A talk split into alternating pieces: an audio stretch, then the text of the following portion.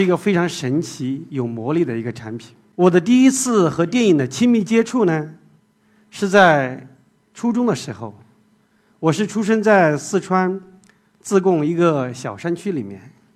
那初中的时候是住校，一到周五的时候，我就去和同学去逛街。晚上，突然在街边上就发现震耳欲聋的声音。那我很好奇的就走进去，结果这是我人生中的第一部电影，是施瓦辛格的《真实的谎言》。我到了高中里面也是住校，学校里面的时候，我基本上一到周末，都去到整个县城里面各个录像厅去看。三年下来，基本上整个县城的所有的录像厅，所有的卡带、VCD，后面所谓的 SVCD，中国式的 VCD。不管是港台的、美国的、欧美的电影，基本上都看完了。那到后面来讲，很多的 DVD 的老板就会根据我的建议来进行来选片、排片，包括说怎么样进片，我就会跟大家列个清单，说下个星期你最好进这个影片。那从高中开始，我到了武汉读大学，那然后零二年我到了上海。到了上海稳稳定下来之后，其实我又回归到电影院。但是在这个过程中呢，我经常遇到很多的困惑。这困惑在零七零八年的时候就越来越多。比如说，我们经常找不到电影院在哪儿，在零七零八年的时候，我们也不知道电影院最近在放什么片子。第三个是，当我们走进电影院的时候，我们非常兴致冲冲的去奔着我最想看的电影。发现它排片没了，所以这个时候呢，我就产生一个念头，就在想，我们能不能自己做个工具，方便自己？当然，我相信也有很多人像我这样。那这个时候，我就开始骚扰我周围的朋友，甚至我朋友的朋友，通过 QQ、MSN 不断去问大家。有谁有什么技术人员？有谁懂 PHP？谁懂 .NET？谁懂什么 Java？其实客观说，我根本就不懂。这个呢，我基本上找了一两年，零七年找到一个，零八年找到三个。在这个时候，我们就开始做这个工具。这个工具出来的效果是什么样呢？就非常的简单。当时我们非常崇拜谷歌，就是第一，输入要检检索影院。第二，检索影片，然后出来整个的排片表，某一个时间，某个日期，是中文还是英文，价格是多少？但这些排片怎么做出来的呢？我们就不断去从影院的官网、论坛，还有影院的负责人员的 QQ 里里面，去拿到这种排片的信息，拿这种排片信息呢，就一条一条的录入到整个 Excel 里面去。所以现在我的 Excel 水平很高，就是当时练出来的。到了零八年底的时候，团队就当时我们已经有三四个人了，就在问我接下来要干嘛。因为当时客观说，当时我是在是在还在上班，为什么呢？因为我们公司是没有收入，我们这个团队是没有收入的，大家都在兼职。零八年的时候有几个全职已经开始了，那我当时基本上一个月工资呢还非常不错，当然两万多。但是我整个我们这个四个人的团队呢，加上工资，加上整个的水电各种开支，就发现也要一两万。所以这个时候我就在想，我们接下来要继续怎么走？我也会非常的彷徨。这是在零八年年底的时候，团队也在问我，我们做了一两年，接下来干嘛？也没有钱进来，这个钱在什么地方连个是游心子我们都没见到。那这个时候我后面就在想。其实我们的团队对整件事情、对整个商业都非常的不了解。那我作为一个相对来讲对整个市场相对了解一点点的人，那我就跳出来吧。而且当时还在想，其实这个事儿我已经投入了很多，不管是精力和钱，但后面它最后成不成，其实不知道。但是我需要给我们团队一个交代。我最后一想说，那就要不要死就一起死。我就跟团队讲，我已经尽力了，反正我就这样。同时呢，在这个时候呢，说实话，我不仅把自己的工资打进去，我还借了我姐还有我女朋友的钱那个。当然，最后面一个插曲是，我女朋友成功的债转股，成了我们我的老婆。她当然今天也来了，对。我们当时呢只有排片，发现非常的奇怪，我们的用户的流量上下起伏非常的大。这个流量是从多少到多少呢？是从五十到五百。其实我们做了两年，说实话，我们的流量也就是五十到五百。就是零九年年初的时候，我全职出来的时候，我就发现这个流量起伏很大的时候，我们怎么办呢？怎么平一波峰波谷？现在的理论叫做，当时就希望让尽可能让用户留下来。当然，做电影怎么让用户留下来？当然是做活动的，对吧？比如说，我们经常组织一些见面会、零点场，还有一些组织一些包场，让我们的会员一起看电影。所以，第一次的时候，我们就想，我们就要做活动、做论坛。把我们的用户停留在这个地方，但以前我们所有的人都没有去跟影院交流过，我们也不懂电影院。但是呢，在团队里面呢，只有我这样一个闲人，不懂程序的人员，还有不懂数据的人员。那接下来我就当然自然就去。去的时候，我记得我去的第一家影院是港汇广场上面的永华电影院，非常的忐忑，因为我没跟他们沟通过。去了之后，果然如我我们所料。第一，我不是特别懂上海话，大部分的影院经理呢就给我讲上海话，我能捕捉很多词语，但是我说不出来。第二个，他们讲的很多的行业术语我也听不懂，比如他给我讲电影的最低限价，我们讲我们只看到挂牌价，怎么有最低限价这一说？最低限价呢，是指片方为了防止影院的偷满票房，设定了一个最低价格。比如说，在零八、零九年的时候，一般来讲，在国内的最低限价是在十五或者二十块钱。当然，现在大家看到的是三十三十五，还有一些可能甚至更高一点。那这个时候，第一次就这样灰溜溜的就回来了。但是呢，因为团队所有的期望都寄托在我身上面，所以我就陆续再去拜访，大概拜访了十来家有影院，就说：“那行，你来做呗，做活动嘛。”我们最近有个什么什么见面会，那你们来拿点票。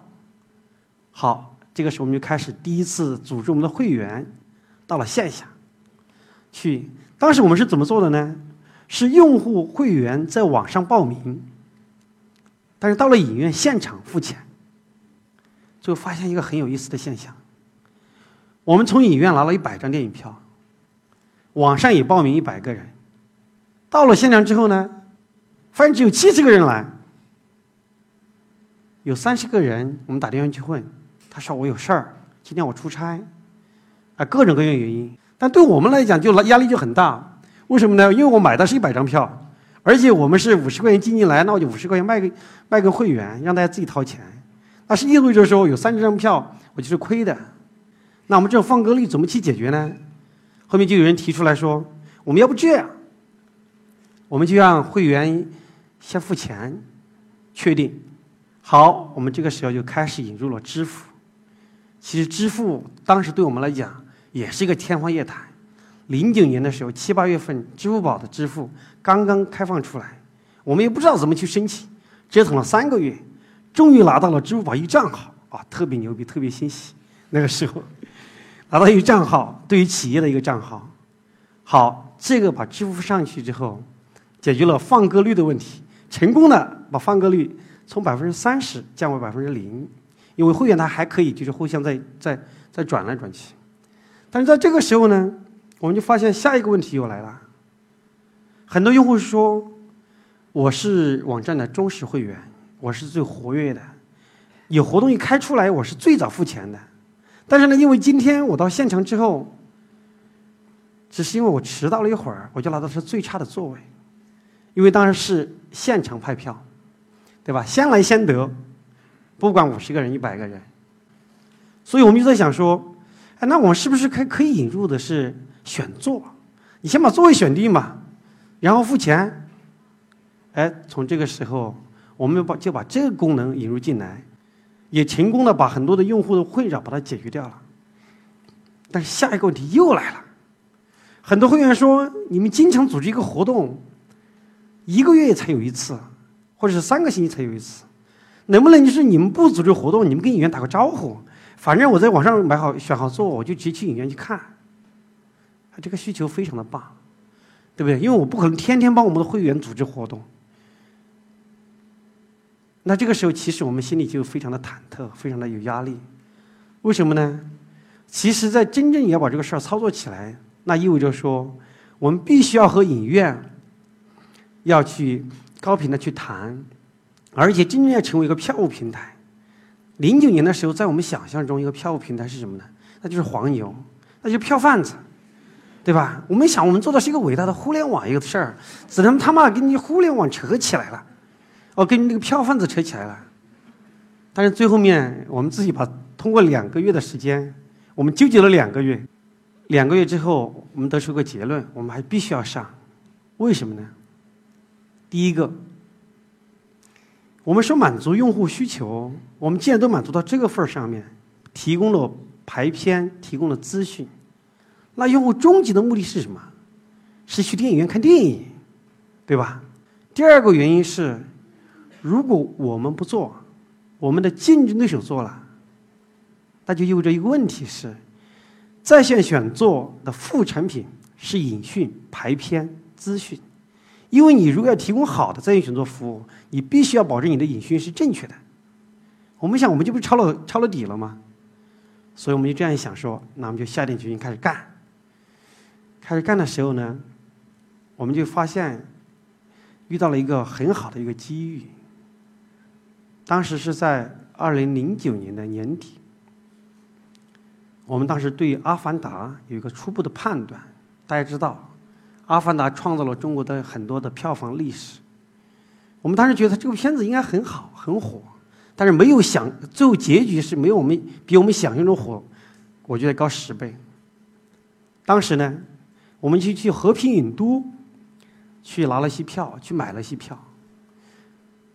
当时基本上是拿了几十上百个座位，刚开始，第二次又发现用户会员越来越要强烈的要求，我就从几十个到上百个、两百个座位，最后面基本上合并引渡的三分之一的票都被我们包掉了。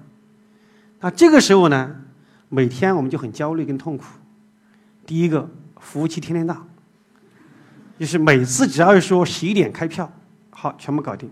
因为你不定一个时间，会员又会抱怨说，你又偷偷摸摸把票放出来，我不看到。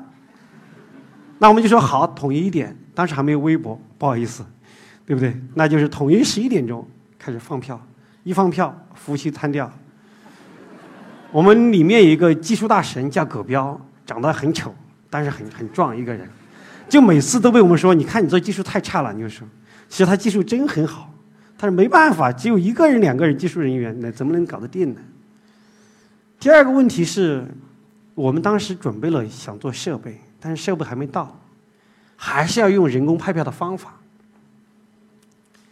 我记得《阿凡达》上线之后的第一个星期六，当时轮着我去派票。当时我当时的场次是早上的九点半，我到了和平影都呢是在八点钟。但是到了现场，我完全就被镇住了，惊呆了。因为现场有几千人在排队，准备买《阿凡达》的票。当时我背包里面有四五百张，